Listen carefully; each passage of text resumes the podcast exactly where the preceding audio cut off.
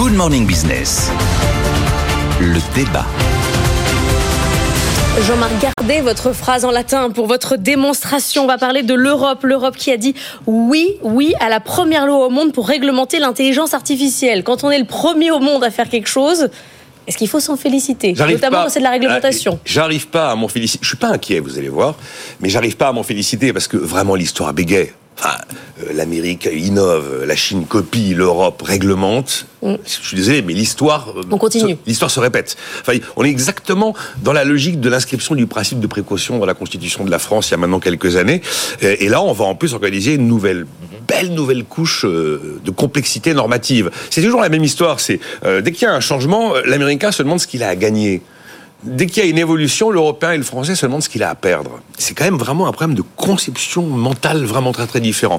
Alors après, je pense que c'est un peu un vœu pieux en fait cette histoire, parce que dire non aujourd'hui là à des outils dont personne n'a idée de l'évolution que vont connaître ces outils, ça me semble relativement. Ah, Est-ce qu'on dit non ça me semble... vraiment Mais ah oui, vous avez trois niveaux de risque dans l'IA Act et vous avez toute une série d'outils auxquels, pour lesquels c'est interdiction.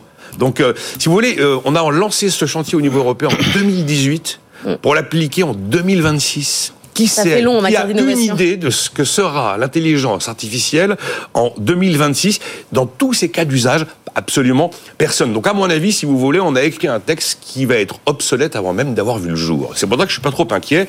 Et le deuxième élément qui euh, m'apaise, c'est que bah, j'ai repris hein, toute la série des risques prévus par l'IACT c'est lunaire. Et donc, il est évident que les autorités compétentes vont très très vite se retrouver totalement saturées pour euh, pour fliquer en fait l'intelligence artificielle. C'est déjà mort en fait. Autorités compétentes qui ont quand même la capacité en théorie d'après le texte d'aller appliquer des amendes pouvant atteindre quand même 7% du chiffre d'affaires. J'ai repris cette phrase de Robert Rivaton qui fait une chronique hebdomadaire sur la tech dans l'Express. Voilà, c'est un exercice de vertu ostentatoire comme l'Union européenne sait en produire. Pour moi, c'est une révolution industrielle. Ce sont les entreprises qui doivent qui, doivent s'en emparer. Ce sont elles qui doivent estimer les risques pour en tirer des gains et notamment des gains de productivité. Dans une heure, on sera avec Michel Paulin d'OVH Cloud, justement, lui demandera ce qu'il pense de l'IACT. Mais avant, Jean-Marc Daniel. Mm, mm, oui.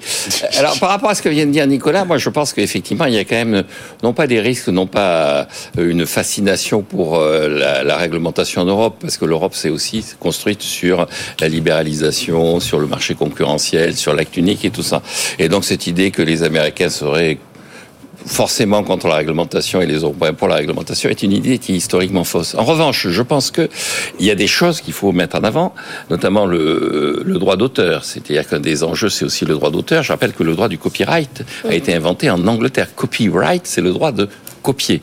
Et en Angleterre, dans une période libérale. Donc, Parce que dans les actes, il y a un gros sujet sous quand même, hein, sur les auteurs. Il y a, les sous, il y a effectivement, il y a deux grands sujets quand même qui sont des sujets qui peuvent être donnés lieu à réflexion quand même. Donc euh, le respect du copyright et, et l'extension des lois qui existent déjà sur la protection de la propriété intellectuelle. Et le deuxième enjeu, c'est euh, le mensonge, c'est-à-dire le fait d'utiliser, de, de, prétendre des choses qui sont fausses ou de prétendre être l'auteur de choses que l'on n'a pas que l'on n'a pas écrites. Et donc euh, effectivement c'est assez naturel de vouloir préserver le copyright et de préserver euh, la, création intellectuelle. Alors simplement, les outils existent déjà. Encore une fois, le copyright existe. Encore une fois, euh, on a déjà obligé des gens à euh, avouer qu'ils étaient des plagiaires. Il y a tout un tas de scandales en plagiat.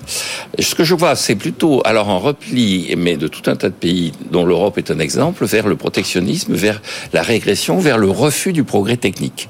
Et donc, c'est ancien, puisque ma citation latine mm. est la suivante c'est cineret, c'est plebiculam pascere. Alors c'est une citation qui est assez souvent mise en avant, c'est du Suétone et ça concerne Vespasien qui est un empereur romain du 1er siècle et donc cet empereur romain reçoit un esclave grec évidemment parce que l'intelligence pour les Romains est forcément grecque et il a mis au point une machine qui permet de réduire considérablement le besoin en main d'œuvre pour la construction des grands bâtiments.